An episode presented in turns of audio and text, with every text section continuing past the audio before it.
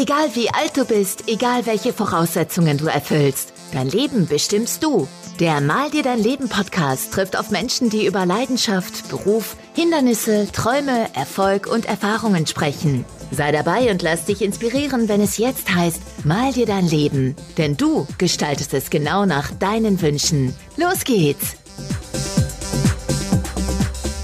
Einen wunderschönen guten Morgen, meine lieben Zuhörer und Zuschauer. Heute Morgen gibt es eine neue Folge von meinem Podcast und heute habe ich eine Expertin für mehr Selbstbewusstsein bei mir zu Gast und zwar ist das die Christina Becker. Schönen guten Morgen, Christina. Schön, dass du da bist. Ja, schönen guten Morgen. Vielen Dank für die Einladung. Sehr gerne. Coach und Expertin für mehr Selbstbewusstsein. Was kann ich mir darunter vorstellen? Ja, eigentlich äh, steckt es ja im äh, Wort schon drin. Also ich bin Expertin für mehr Selbstpunkt, bewusst, Punkt sein. Also mit Absicht diese Punkte, weil es nicht nur um Selbstbewusstsein geht, sondern weil es ums Selbst geht, weil es ums Bewusstsein geht und weil es um Sein geht. Ne? Also wer bin ich überhaupt? Und äh, das bedeutet, dass ich eben im Coaching oder auch im Training oder in Seminaren oder bei Vorträgen Menschen unterstütze, Unsicherheiten abzubauen und Selbstsicherheit und Selbstbewusstsein aufzubauen und die hm. Potenziale, die in ihnen drinstecken, rauszukitzeln. Jetzt hast du ja gerade schon gesagt, die Fragestellung, wer bin ich überhaupt? Das ist ja schon, das ist ja schon eine wahnsinns große Frage, muss man ja schon sagen. Und das schon nach 30 Sekunden im Podcast.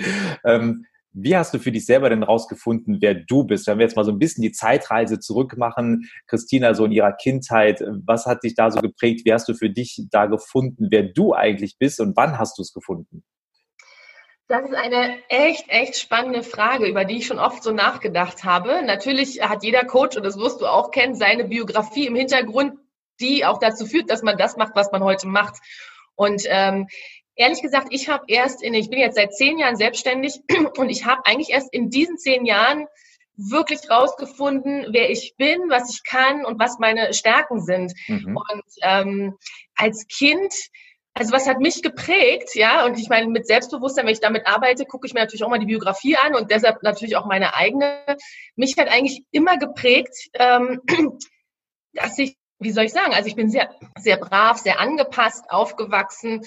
Ähm, Im Nachgang muss ich sagen, habe ich immer das gemacht, was meine Eltern eigentlich von mir erwartet haben. Mhm. Und ähm, so würde ich sagen, in meiner Vergangenheit habe ich ein sehr braves Leben geführt. Ich habe ein ähm, ich war, ich sag's, ich komme ja aus Berlin, ja, ich sag's mal so, wie ich es hier sage, ich war eigentlich immer ein ziemlicher Schisser, so, ja, mhm. also mein Lebensmotto war, ich würde ja gerne, aber ich traue mich nicht.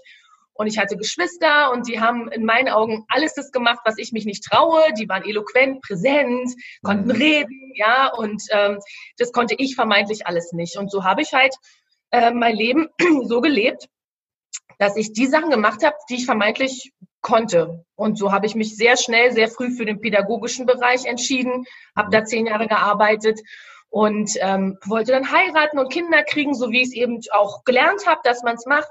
Und dann, wie so oft es ist, ähm, hat es dann nicht geklappt mit dieser Planung. Und da war ich 30 und plötzlich war keine Hochzeit und keine Kinder und kein Halbtagsjob. Und dann habe ich das erste Mal eigentlich, und das ist ja die Frage, mit 30 angefangen zu überlegen, hm, was waren denn eigentlich wirklich deine Ziele? Weil da habe hm. ich gemerkt, ich habe mein Leben lang eigentlich die Ziele meiner Eltern verfolgt, was ja hm. gut ist, möchte ich gar nicht schlecht reden, ne? aber hm. da habe ich immer gemerkt, wow, ich habe gar nicht mein Leben gelebt, sondern hm. das Leben, das ich anerzogen bekommen habe. Und da habe ich dann sukzessive angefangen zu schauen, okay, Christina, was wolltest du schon immer machen? Wo, wo hast du Spaß dran? Und habe das erste Mal in meinem Leben angefangen, mir meine Ziele zu setzen und ja. meine Vision. Und auf diesem Weg bin ich jetzt seit naja, etwas über 15 Jahre unterwegs. Und ähm, Gott sei Dank, also ich bin da so, so dankbar für. Und ähm, heute würde ich sagen, weiß ich genau, was ich kann, wer ich bin, was ich mache, wo mein Platz ist. Und trotzdem glaube ich, dass dieser Prozess erst endet, wenn wir alle hoffentlich ganz, ganz, ganz, ganz lange noch nicht, aber wirklich dann auch nicht mehr auf dieser Welt sind. Ja. Jetzt hast du ja gerade gesagt, du warst 30, als du eigentlich für dich so festgestellt hast oder dir mal die Frage gestellt hast, ist eigentlich das Leben, wie ich das bisher gelebt habe, das, was ich für mich selbst ausgewählt habe oder war es so ein bisschen vorgegeben und ein bisschen vorgeprägt von, von Eltern, hast du schon erwähnt, ähm, vielleicht ein bisschen von den klassischen Schulbildern, die wir ja auch so alle mitbekommen haben. Wie war das für dich, als du dann festgestellt hast, ich habe jetzt schon 30 Jahre meines Lebens quasi um, aber habe noch gar nicht einen Tag so gelebt, wie ich das eigentlich möchte. Also es ist ja schon ein Thema, was ja viele, glaube ich, auch in so einem Alter für sich feststellen und mal so ein bisschen reflektieren, was habe ich bisher so gemacht, wo stehe ich eigentlich gerade, wie bist du damit umgegangen, als du dann festgestellt hast, hm, eigentlich waren die letzten 30 Jahre gar nicht so wirklich meine eigenen? Ähm, das war schon ein Dilemma, muss ich sagen. Das war mir nicht sofort bewusst. Das ist mir auch jetzt, auch erst in den letzten Jahren, weil ich arbeite ja trotzdem weiter und lasse mich mhm. selber coachen und so. Und ähm, mir ist ganz viel bewusst geworden, was ich früher gemacht habe, obwohl ich es gar nicht nach heutiger Sicht gemacht hätte. Ne? Und mhm. ähm, ich erwische mich, da bin ich ganz, ganz ehrlich dabei, dass ich doch das eine oder andere Mal auch gehadert habe damit und mhm. immer gedacht habe, Mann, und du hast so viel Zeit verschwendet und ähm, warum hast du das nicht schon früher entdeckt, dass du auch so Potenziale hast. Aber wie gesagt, ich hadere kurz damit oder habe kurz damit gehadert. Grundsätzlich ist alles gut, so wie es ist, weil ich glaube, alles, was passiert, passiert nicht ohne Grund. Mhm. Wichtig ist, dass du es siehst, dass du diese Herausforderungen und Chancen siehst und sie auch annimmst und dann eben äh, vorangehst und aus deiner Komfortzone rauskommst. Und ähm, heute bin ich wirklich froh, dass es alles so passiert ist, weil ohne diese gesamten Erkenntnisse, diese Erfahrungen, ähm, wäre ich nicht da, wo ich heute bin. Aber da bin ich auch ehrlich und das sage ich auch immer meinen Coaches, die dann kommen und sagen, oh, ich hätte gerne mal eine Stunde, so, äh, können wir mal eine Stunde hier über meine Biografie sprechen, wo ich sage, nee, dann suchen Sie sich bitte einen anderen Coach, weil äh, geht nicht in einer Stunde, ne? ich kann mhm. nicht weiter umstellen. Mhm. Und ähm, dieser Prozess, auch wenn ich sehr glücklich bin, dass ich den gehen durfte, aber dazu gehörte jetzt zum Beispiel auch, mich ganz stark von meinen Eltern abzulösen. Ja, mhm. und was man so in der Pubertät eigentlich macht, und das war schon sehr schwer zu merken, dass auch mein Umfeld sich dadurch total verändert hat. Es sind Freundschaften auf der Strecke geblieben, äh, es sind Partnerschaften auf der Strecke geblieben, viele Diskussionen mit den Eltern, warum ich mich jetzt so verhalte, so war ich doch nie. Und, so. und dann trotzdem aber zu sagen, ich verstehe euch, ich nehme eure Gefühle wahr, aber ich habe mein Leben und nur dieses eine Leben und ich möchte das so leben, dass ich glücklich bin. Also so mhm. Selbstfürsorge ist für mich auch ganz, ganz, ganz wichtig. Ja. ja. Äh, super spannender Punkt, allein diese Thematik sich ja auch damit auseinanderzusetzen und ja auch sein Umfeld damit einzubeziehen und unter Umständen ja auch, ich will nicht sagen, vor vollendete Tatsachen zu stellen, aber einfach auch mit dem Umfeld mal die Diskussion zu führen eigentlich und zu sagen, ich möchte mich verändern. Ähm, jetzt hast du gerade schon gesagt, die haben teilweise auch ein bisschen komisch reagiert, es sind auch Freundschaften und Partnerschaften auf der Strecke geblieben. Würdest du die These unterstützen, dass manche Leute genau deshalb so Angst vor Veränderungen haben, weil eine Veränderung ja auch irgendwo eine Konsequenz mit sich bringen kann? Erlebst du das so in deinem Alltag? Absolut, absolut. Also die Angst ist wirklich der größte Treiber, den ich immer wieder feststelle, ja. Und äh, die Leute kommen und sagen, oh, ich möchte gerne was verändern und dann sage ich, okay, dann gebe ich Tipps und Impulse, dass sie drauf kommen, was sie tun können. Und es kommt mhm. immer ein, ja, aber, aber das geht doch nicht. Und ja, aber ich habe doch Familie. Ja, aber ich muss doch Geld verdienen. Ja, aber was ist denn dann? Ja, aber was mhm. ist denn dann? Und dann habe ich gesagt, ja, diese Ja-Aber ist dann schön und gut, aber die bringen dich nicht weiter. So, mhm. möchtest du verändern? Ja oder nein? Es gibt nur Ja oder Nein. So, wenn nicht, bleib da, wo du bist. Dann guck aber, ob dich das glücklich macht. Und wenn nicht, musst du was verändern. Und jede Veränderung bringt eine Konsequenz mit sich. Und das muss ein Bewusstsein, dass jede, mhm. jede Entscheidung, die ich für mich treffe, eine Konsequenz mit sich bringt. Egal ob positiv oder negativ. Und damit muss ich leben. Aber wenn ich die Entscheidung selber getroffen habe, dann ist es ja eine selbstbestimmte Handlung. Und dann ist die Konsequenz meistens nicht so schlimm. Mhm. Und ähm, natürlich, sage ich mal, bin ich auch das lebendige Beispiel, dass es funktionieren kann. Mhm. Ja, kann. Und ähm, ja, die Angst ist aber ganz, ganz stark da und dass wirklich ähm, die Leute sich deshalb nicht verändern. Dieses Ja, aber ist, äh, ich kann es eigentlich nicht hören. Ja, ist natürlich auch immer bequem, wenn man ja ansonsten andere die Verantwortung zuschieben kann dafür, weil wenn man ja selber anfängt, für sich selbst eine Entscheidung zu treffen, egal ob ja oder nein oder in welche Richtung auch immer, man ist hinterher selbst für die Konsequenz verantwortlich, weil man selber hat die Entscheidung getroffen. Ich kann dann nicht mehr hergehen und sagen, ah, das hat aber mein Chef für mich bestimmt oder wer auch immer immer der Sündenbock dann sein soll. Ich muss ja dann mir selbst die Schuld geben, in Anführungszeichen. Ich glaube, das ist auch was, wo viele Leute so eine gewisse Hemmschwelle haben, das auch zu machen, weil sie genau wissen, ich habe einfach keine Ausreden mehr, dann war es meine eigene Entscheidung. Aber noch einmal auf dich zurückzukommen. Du hast für dich diesen Punkt gehabt, du hast für dich ja die Entscheidung getroffen, ich möchte die Veränderung und hast ja vielleicht auch ein bisschen gehadert, ob du das willst oder nicht. Wie hast du für dich ganz klar die Entscheidung getroffen, ich bin auch bereit, diese Konsequenzen zu tragen, auch wenn sie vielleicht mal schmerzhaft sein werden? Mhm. Also da würde ich gerne vorher noch was dazu äh, nehmen, weil ich möchte ehrlich sein. Ich habe mhm tatsächlich, wenn ich jetzt mal so reflektiere, ähm, in den letzten fünf Jahren wirklich angefangen, definitiv Selbstfürsorge zu betreiben und Entscheidungen für mich zu treffen. Meine Entwicklung vorher, ich, es gab nicht den Punkt, dass ich gesagt habe, so und jetzt verändere ich mich, mhm. sondern ich habe immer irgendwie gespürt, in mir drin brodelt es, in mir drin steckt irgendwas, was raus möchte, aber ich konnte es nicht definieren. Mhm. Und leider, ich habe ja schon gesagt, ich war auch immer sehr, sehr ängstlich und sehr, sehr, äh, also ich war alles nur nicht selbstbewusst, ja, also überhaupt nicht. Und ich musste tatsächlich immer in mein Glück getreten werden, ne? ob es eben eine geplatzte Hochzeit war, ob es eine Kündigung war. Also ich musste immer so einen, so, so einen Schubs kriegen. Ich war wirklich zu ängstlich, diesen Schritt selber zu tun, obwohl ich vielleicht in meinem Job oder auch in der Beziehung unzufrieden war. Ich mhm. hätte die, die, Entscheidung nicht getroffen. Mhm. Und das finde ich heute im Nachgang auch traurig eigentlich. Aber ist halt so, ne? Und mhm. jetzt bin ich mittlerweile so, und dazu gehört eben auch Sicherheit, Selbstbewusstsein und auch die Erfahrung aufgrund dieser gesamten Sachen. Und das ist ja das Thema Resilienz und Widerstandsfähigkeit auch, dass du einfach wieder aufstehst, ne? dass du mhm. aufstehst und weitergehst und dann entdeckst, was alles möglich ist. Mhm. Und ich denke, das würde ich für mich so als Antwort beschreiben, dass ich dann, ich hatte keine Wahl beziehungsweise es gab zwei, ne? Entweder verfließe ich im Selbstmitleid nach einer Kündigung oder einer Trennung mhm. und äh, heule und mache alle anderen, wie du sagst, dafür verantwortlich. Oder ich stehe auf nach einer kurzen Trauerzeit, stehe auf und sage, so Christina, und jetzt geht's aber weiter. Mhm. Und, ähm, da bin ich meinen Eltern sehr, sehr dankbar, weil sie haben mich genauso erzogen. Ne? Hinzufallen, aufzustehen, hinzufallen, aufzustehen. Und durch diesen Prozess der letzten Jahrzehnte habe ich gemerkt, okay, wenn du dich das traust, dann passiert nichts Schlimmes. Im mhm. Gegenteil. Und diese Hürde zu nehmen und ähm, das bringt natürlich dann auch die Selbstsicherheit mit sich und das Selbstbewusstsein und heute auch die Fähigkeit zu sagen, möchte ich das, möchte ich das nicht. Also gerade mhm. als Selbstständige, du kennst es auch.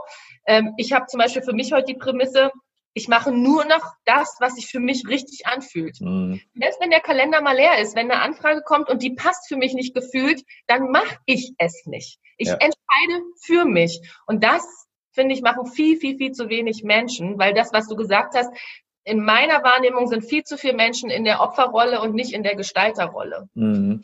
Da äh, kämpfe ich eben auch für, mit meinem äh, Job und meiner Expertise die Leute aus dieser Opferrolle rauszuholen. Ne? Ja bin ich 1000 Prozent bei dir. Und ich glaube, ein, ein ganz, ganz großer Punkt, den ich da auch immer wieder sehe, ist diese Kommunikation mit einem selber. Das ist, äh, glaube ich, auch so ein ganz, ganz spannendes Thema. Wir, wir reden ja unheimlich oft über Kommunikationstraining, so wie man kommuniziert, was aber, finde ich, immer viel zu oft nur darauf bezogen ist, wie ich mit anderen kommuniziere, seltener, wie ich mit mir selber kommuniziere.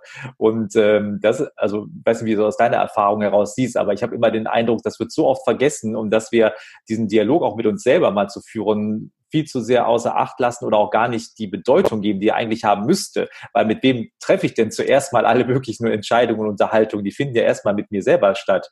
Wie, wie erlebst du das? Ganz genau so. Und äh, allein für mich auch, und das ist auch immer eine Sache, die ich meinen Coaches mitgebe, dass ich sage, so, Hausaufgabe ist, in der nächsten Woche oder so hörst du dir mal selber richtig zu. Mhm. Wenn du im Stress bist, wie redest du mit dir? Ja. Und äh, vielleicht, und das ist vielleicht für die Hörer hier auch interessant, ich habe immer eine ganz tolle Übung, die so, die so ganz einfach ist, aber die so, die, äh, oder eine Frage besser gesagt, die, die ganz einfach und platt ist, wo man erstmal denkt, ey, warum fragt sie uns das jetzt? Aber so eine große Wirkung. Ich sage nämlich, ich habe immer die Aufgabe, nehmen Sie mal einen Zettel und schreiben mal die Sprüche auf, die Sie aus Ihrer Kindheit noch kennen. Mhm. Welche Sprüche aus Ihrer Kindheit kennen Sie noch? Und äh, dann merkt man erstmal, was diese, diese oft nett und gar nicht schlimm gemeinten Sprüche der Eltern bewirken, ja. Und äh, das hier auch vielleicht so als Kleintipp für alle, die zuhören, sich wirklich mal Gedanken darüber zu machen, welche Sprüche haben meine Eltern immer gesagt. Mhm. Und als mal um ein Beispiel zu bringen, mein Vater hat immer gesagt, ähm, das Leben ist kein Ponyhof, von nichts kommt nichts und man muss hart arbeiten für sein Geld. So, ja.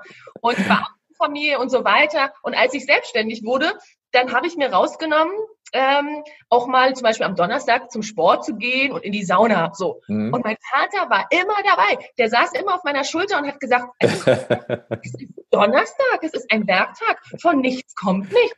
Wie kannst du denn jetzt hier in der Sauna liegen? So, ja. na, ob ich entspannt war, brauchst du dich fragen? Überhaupt nicht. Ich bin da natürlich gegangen, weil mein schlechtes Gewissen mich total mhm. getrieben hat. So, und warum? Weil diese Stimme meines Vaters halt so vorherrschend war. Ne? Mhm. Ne? Deshalb ist es so wichtig, sich mal darüber Gedanken zu machen, weil das ist das, was ja dann diese Prägungen, diese Glaubenssätze, ne, mhm. diese, ich habe nicht genug getan, ich bin nicht gut genug und so, was mhm. daraus ja resultiert. Ne? Ja. Und, ähm, also ich kenne das zu gut. Ja, ich, ich er hat mich gerade so selbst wiedergesehen.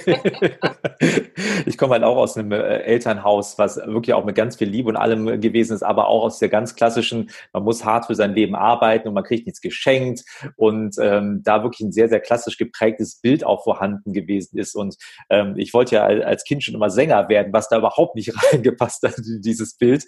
Ähm, und von daher kenne ich diesen Konflikt auch sehr, sehr gut und äh, auch dieses äh, ich sag mal, Engelchen-Teufelchen-Spielchen, äh, was man dann so bei sich hat, das ist, äh, ja, glaube ich, sehr präsent, definitiv.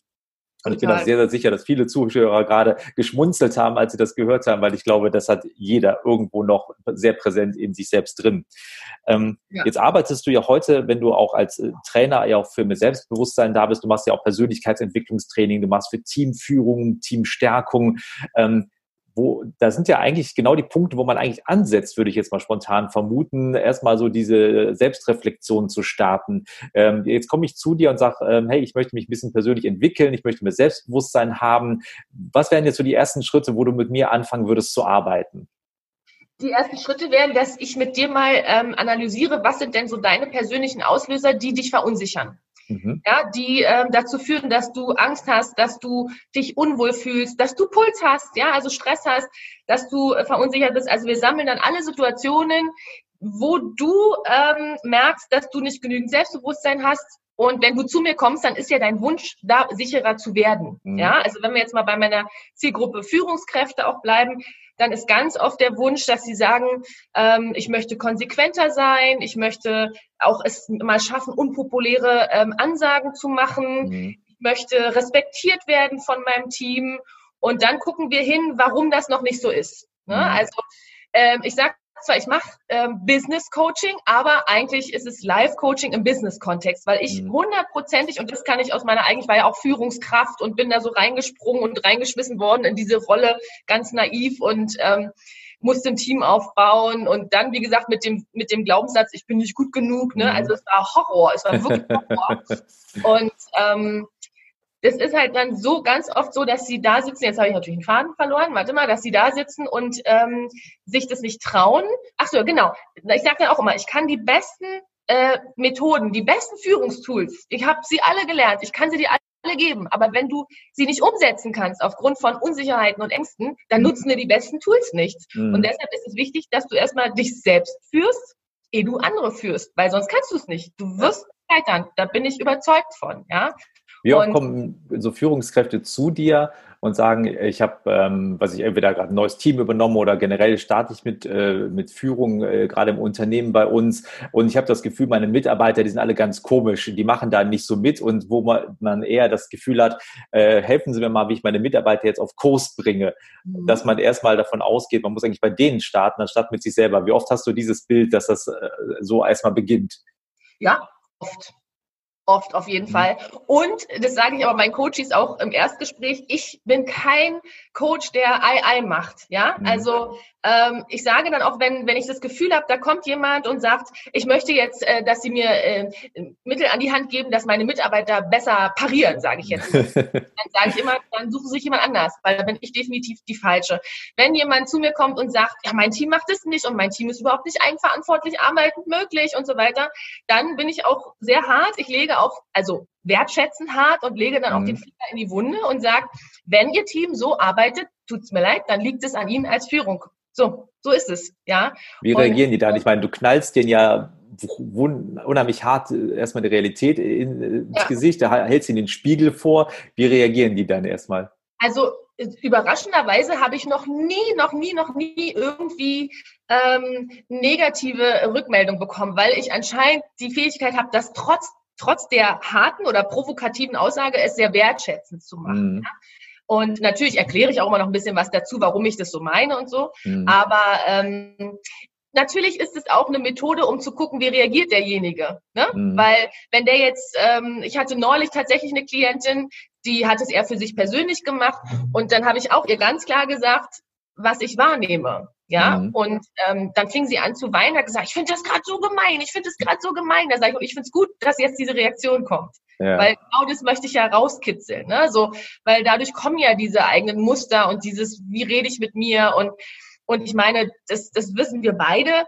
Ähm, wenn, wenn ich da nicht führe, wenn ich nicht konsequent und klar bin, dann wird mein Team auch nicht äh, so agieren. Ne? Das mhm. meiste ganz oft, was ich höre, sind zwei Argumente. Ich bin ja auch ganz, ganz viel im sozialpädagogischen Bereich und da ist ja eine, nochmal eine ganz andere Menschenkultur, ja, und mhm. auch eine ganz andere Harmonie. Und tatsächlich das meiste Argument, das ich höre, ist, ich möchte, dass mein Team mich mag, dass mein Team mich lieb hat. Und wenn ich konsequent bin, dann bin ich böse und dann hat mein Team mich nicht lieb. Und dann sitze ich immer da und sage, tut mir leid, als Führungskraft haben Sie nicht den Auftrag, lieb zu sein. Und Sie haben auch nicht mhm. den Auftrag, gemocht zu werden. Mhm. Es ist schön, wenn es funktioniert und es sollte das Ziel sein, aber es ist nicht der Hauptjob einer Führungskraft und der mhm. Führungskraft.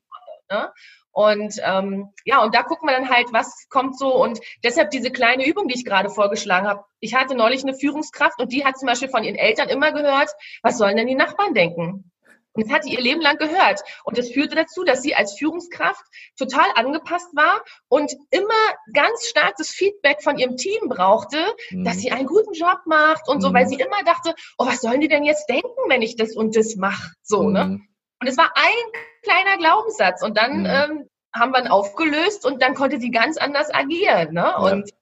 das ist wirklich spannend. Also weil das wäre eigentlich schon quasi meine nächste Frage eigentlich. Wie gehst du dann mit denen vor, um genau diese Dinge aufzulösen? Weil ähm, es sind ja auf der einen Seite die Glaubenssätze natürlich ganz klar, die wir, glaube ich, in verschiedensten Ausprägungen da ja auch immer sehen. Aber es ist ja auch glaube ich, wichtig für Führungskräfte, die kommen ja dann vielleicht zu einem, weil sie eigentlich einen Schritt weitergehen wollen. Die wollen sich ja entwickeln. Das ist für die ja quasi ein mhm. Vorwärtsschritt. Aber eigentlich zwingst du die ja quasi dazu, erstmal einen Schritt zurückzugehen und erstmal, ähm, ich sag mal, auf die Bremse zu treten und erstmal so einen Rückblick zu machen, okay, warum sind wir denn heute so, wie wir heute sind?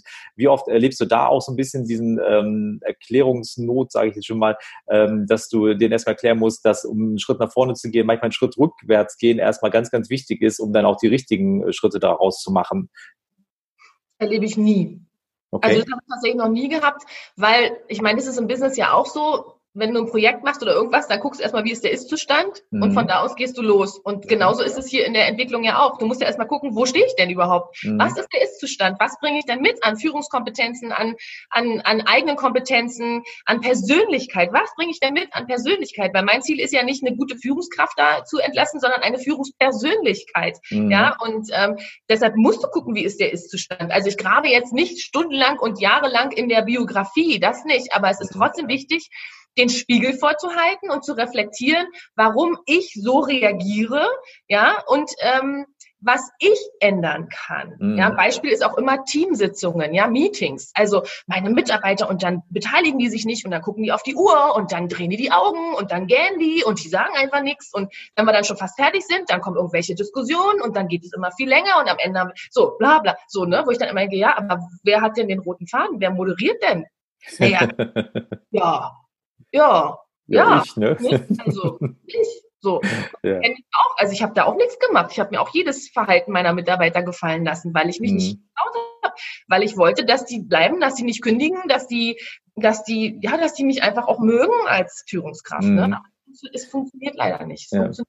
Und deshalb ist meine, das können Coach, andere Coaches anders machen, aber meine Vorgehensweise ist, erstmal zu gucken, was bringe ich mit als Person und Persönlichkeit. Mhm. Weil du kannst in deiner Führungsrolle und überhaupt privat und Business, du kannst es nicht trennen auf mhm. Dauer. Mhm. Du kannst es nicht trennen. Ja. Auch wenn viele immer sagen, klar, das kann ich, ne, ich lege da mein Gesicht auf, aber dann bist du nicht authentisch. Und ja. wenn du Mitarbeiter hast, die eine gute Wahrnehmung haben, die kriegen das sofort mit. Mhm.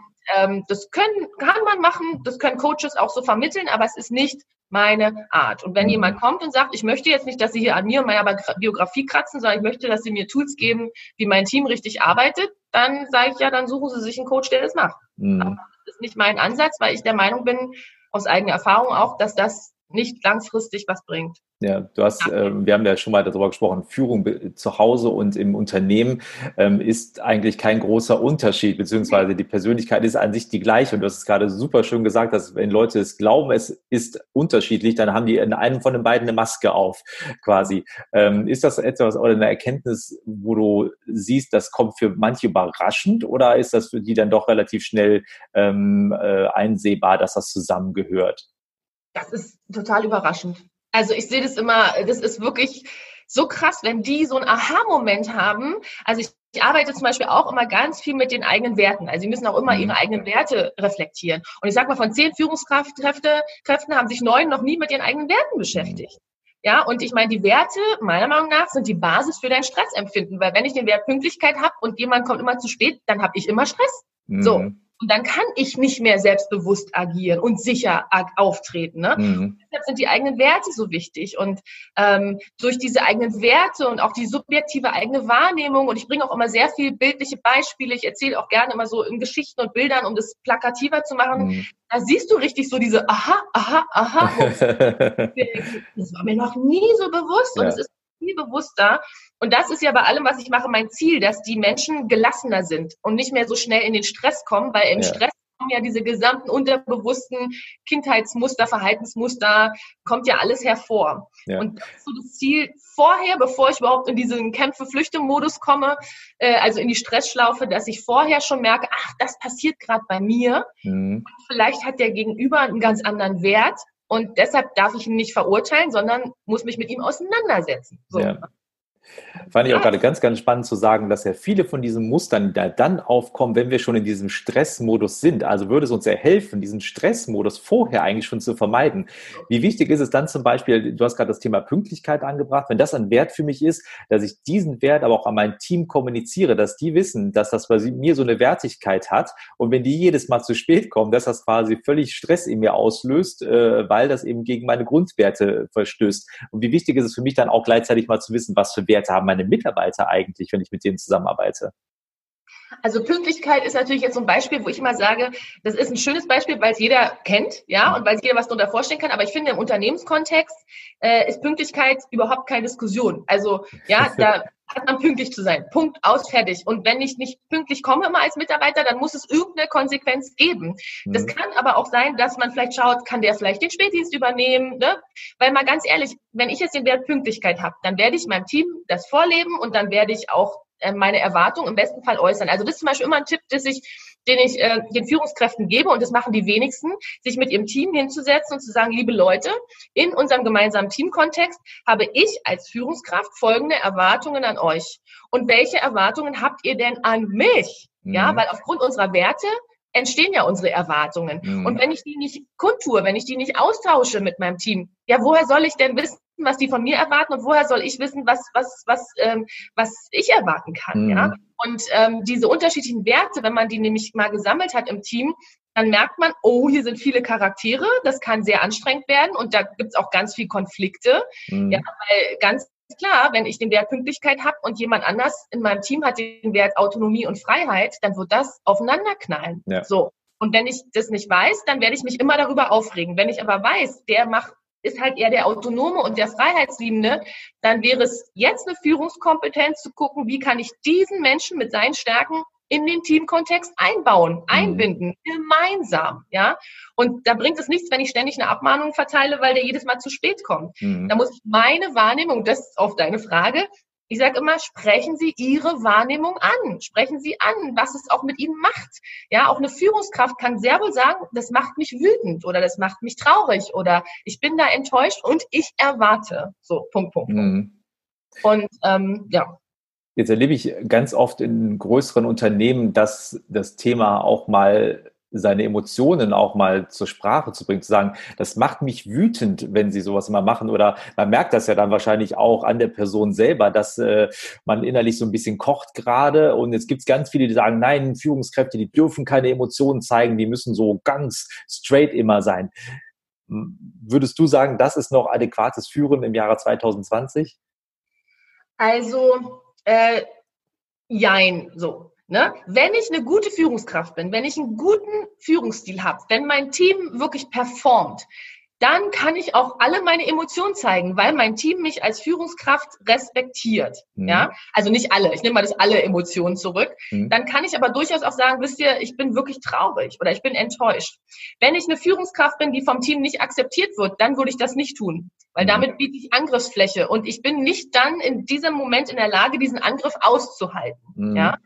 Und deshalb sage ich immer, wenn das Team läuft und wenn ich wirklich gut führe, dann kann ich auch mit meinem Team feiern gehen, dann kann ich auch mit meinem Team alles machen, weil die wissen genau, morgen früh um neun ist es wieder die Führungskraft und nicht mhm. mehr die Nette, mit der wir feiern können. Mhm. Äh, ich hatte mal ein Beispiel, da war ich in ein Team gerufen, ähm, um das Team zu stärken, weil die gerade sehr alle am, wirklich am Limit waren und so weiter. Und es waren zwei Tage und zwei Tage lang hat eine Person Dauer geheult. Und dreimal darfst du raten, wer das war. Ja, die Führungskraft. Die mhm. saß da in ihrem Team und hat die ganze Zeit geheult und hat immer gesagt, danke, dass ich so sein darf und danke, dass ich hier weiden darf. Und, und die ganzen Mitarbeiter, weil die alle so nett waren, haben gesagt, oh, ja, gerne, ja, gerne. Und ich saß da und habe gedacht, ich krieg einen Knall. Also, und habe dann sie zur Seite genommen, habe gesagt, tut mir leid, Gefühle zeigen ist wichtig und das auch ne, als Antwort. Mhm. Authentizität halte ich für sehr wichtig, aber nur bis zu einem gewissen Grad. Man muss genau gucken, ob man es kann oder nicht. Ich mhm. zum Beispiel, ich habe früher in der Kita gearbeitet, ich war in meinem ersten Leben Erzieherin. Da war das überhaupt kein Thema. Wenn ich Liebeskummer hatte, habe ich mit meiner Kollegin oder was auch immer für ein Kummer, habe ich mit meiner Kollegin gesessen bei den Kindern und habe geflennt. Mhm. Dass professionell war, das weiß ich heute auch. Ne? Da ich Dann kam ich in die Führungsrolle in einem Wirtschaftsunternehmen. Da hätte ich mich da hingesetzt und jetzt jetzt geheult, dass ich dass ich Kummer habe, das wäre überhaupt nicht gegangen. Mhm. Also es war für mich auch wirklich, ich musste lernen, meine Gefühle da auch zu ändern oder anders zu transportieren und zurückzustellen. Mhm. Weil mhm. Ja, ich kann nicht alle meine Gefühle zeigen. Das halte ich mhm. für, ähm, für schwierig. Es sei denn, ich bin wirklich eine respektierte, wertgeschätzte Führungskraft von meinem Team, dann ist viel mehr möglich, mhm. als wenn nicht. Ja. ja. Du hast es eben schon angesprochen, ähm, wenn man jetzt ein Team hat, was vielleicht nicht so eine große Teamzusammenhalt, ein großes Team-Spirit äh, da gerade hat oder ähm, wo man vielleicht auch als neue Führungskraft in ein neues Team reinkommt, was man noch nicht kennt, wo man ja erstmal auch aufnehmen muss. Ähm, was ist das für ein Team gerade? Ich nehme mal den Begriff Teamstärkung, hast du ja gerade auch mit reingebracht, was du machst. Wie würdest du jetzt einer Führungskraft empfehlen, da erstmal vorzugehen und erstmal zu sagen, äh, wie kann ich jetzt erstmal gucken, wo bin ich hier überhaupt gerade, wie äh, gehe ich da in so ein neues Team auch rein? Ähm, also wenn ich jetzt in ein neues Team reingehe, dann habe ich immer diese Empfehlung, die ich gerade schon gesagt habe. Ich würde mir jeden Mitarbeiter erstmal anschauen, ich würde erstmal beobachten, ich würde äh, dann mit Einzelnen wirklich mich hinsetzen und die gegenseitigen Erwartungen abklären. Ja, also mhm. das halte ich als einen der wichtigsten ersten Schritte, die gegenseitigen Erwartungen abzuklären. Aber ganz wichtig, viele machen den Fehler und verwechseln Erwartungen mit Wünschen. Ja, ich sage dann immer Erwartungen abklären, aber kein Wunschkonzert. Ich habe schon Führungskräfte erlebt, die sind dann in ein bestehendes Team gegangen und haben am Anfang gesagt, keine Angst, äh, es wird sich nichts verändern. Es, ne, also keine Angst, keine Angst. Wo ich dachte, das, das, das Entschuldigung, aber dann kannst du wieder gehen, weil damit, damit hast du dir selber ein Messer im Rücken gesteckt, jetzt mal so hart gesagt. Es gibt Menschen, die werden dich darauf festnageln. Die werden sagen, aber sie haben versprochen, sie werden nichts ändern. So, mhm. Also damit bist du handlungsunfähig, wenn du das machst. Ne? Ja. Also die Erwartungen abklären, äh, beobachten und Sicherheit geben, weil wenn wir uns mal so diese, ähm, es gibt ja diese gruppendynamischen Teamphasen, die jedes Team durchläuft mhm. und wenn eine neue, eine neue Führung da reinkommt, dann ist und ich vergleiche das immer so wahnsinnig gerne mit Kindern, ja. Und viele sagen, wie kannst du Kinder mit Erwachsenen vergleichen? Aber es ist eins zu eins das Gleiche. Wer mit, wer eigene Kinder hat und mehr als eins, der weiß, wovon ich rede. Wer mit Kindergruppen gearbeitet hat, auch. Kinder brauchen Sicherheit. Kinder brauchen Struktur. Du weißt es, du bist auch Vater. So, äh, die brauchen Struktur, um sicher zu sein, ja. Mhm. Die brauchen jemand, der das Zepter in die Hand nimmt und der der Fels in der Brandung ist. Und das ist meiner Meinung nach die aller, allererste und wichtigste Aufgabe dieser Führungskraft. Führungskraft. Das Falscheste, was man jetzt machen kann, ist entweder lauter Wünsche oder lauter Versprechungen, die ich nicht einhalten kann und dann sofort anzufangen mit Projektarbeit, äh, Delegation und so weiter. Das wird nach meiner Meinung nach nicht funktionieren, weil wenn so ein Team in der Unsicherheit ist, dann muss es erstmal gestärkt werden. Mhm. Wenn ich kein Wir-Gefühl habe, wenn ich kein gestärktes Team habe, dann kann ich mit denen gar nicht arbeiten. Das mhm. funktioniert nicht. Es funktioniert ja. nicht. Ne? Bin ich 100 bei dir. Zum Abschluss würde ich gerne noch einmal, weil ich hatte das eben die Frage so ein bisschen doppelt formuliert oder mit rein formuliert, wenn ich jetzt in einem bestehenden Team bin, aber merke, das funktioniert nicht, da ist äh, eine schlechte Stimmung, ich bin auch als Führungskraft da schon eine Zeit drin, wie kann ich es schaffen, da die Stimmung zu ändern und wieder der Fels in der Brandung zu werden, den du gerade beschrieben hast? Wie würdest du das noch machen?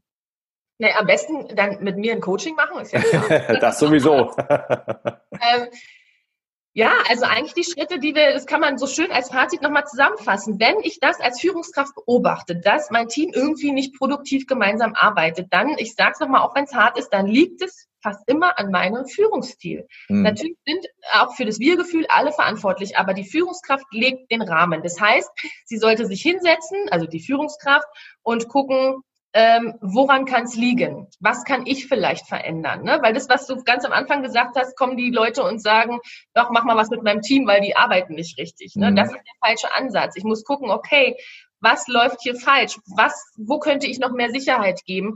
Und wenn ich merke, dass mein Team in so einer äh, stürmischen Zeit ist, dann ist der Fokus aufs Team zu legen. Das mhm. heißt, jetzt werde ich gebraucht, jetzt kann ich mich nicht ins Büro zurückziehen stundenlang und sagen, macht ihr mal. Das wird nicht funktionieren, die brauchen mich jetzt. Und mhm. dann kann ich mich sukzessive dann auch wieder zurückziehen. Aber mhm. das muss ich als Führungskraft erkennen und, da kommen wir wieder zum Ausgang dazu, ich muss auch die Selbstsicherheit und das Selbstbewusstsein haben, mich hinzustellen und zu sagen, also so imaginär zu sagen, hier bin ich, ich bin der Fels in der Brandung, benutzt mich als Prellbock, arbeitet euch an mir ab, ähm, dafür bin ich jetzt da, ihr dürft mich dafür benutzen. Mhm. Und das können ganz viele nicht, weil sie es persönlich nehmen. Und das mhm. vielleicht noch als Hinweis für alle Zuhörer, weil das war auch sowas, als ich das begriffen habe, da ging die Führung plötzlich viel, viel, viel, viel leichter.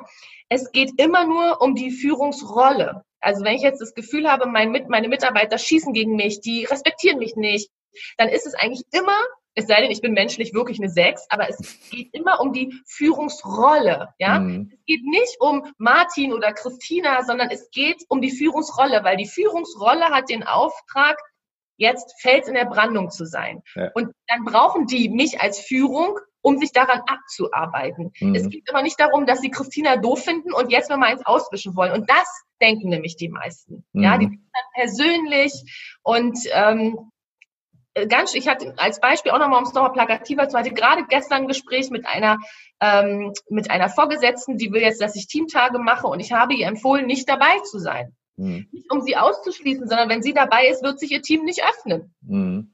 Und sie war tödlich beleidigt. Und da habe ich gesagt, es geht nicht um Sie, Frau XY, dass Sie nicht dabei sind. Es geht um Ihre Position, um Ihre Rolle. Und natürlich hole ich Sie nachher wieder ins Boot. Aber vertrauen Sie mir bitte, wenn Sie das Team jetzt aufbauen wollen, müssen wir gucken, wie ist die Basis. Und wenn Sie dabei sind, wird das nicht funktionieren. Mhm. Nicht in dem Fall. Ne? Also Sie sind auch ganz oft dabei. Aber ich gucke mhm. halt immer genau, passt es, passt es nicht, was ist gerade in dem Team los und macht es Sinn, jetzt da Sie als Vorgesetzte dabei zu haben. Wie oft ist die Angst des Vorgesetzten da drin, Angst davor zu haben, die Kontrolle zu verlieren? Ja, ganz oft. Ja, ne? ganz. Oder könnten wir jetzt noch tausend okay. loslassen, weil, aber das ist auch eine ganz wichtige Führungskompetenz. Loslassen. Mhm. Loslassen, los. Gelassenheit kommt von Loslassen. Mhm. Ja.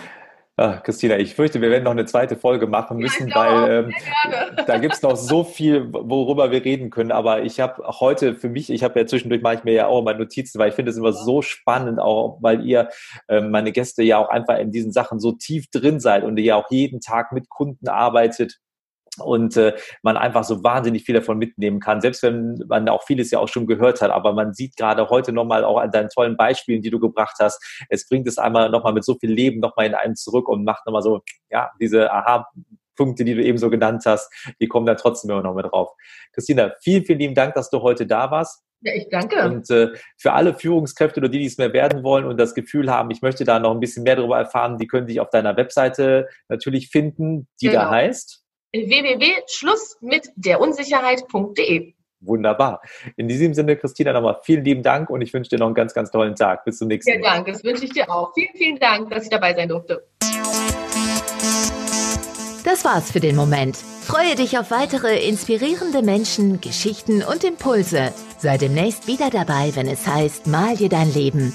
Der Podcast für und von erfolgreichen Menschen.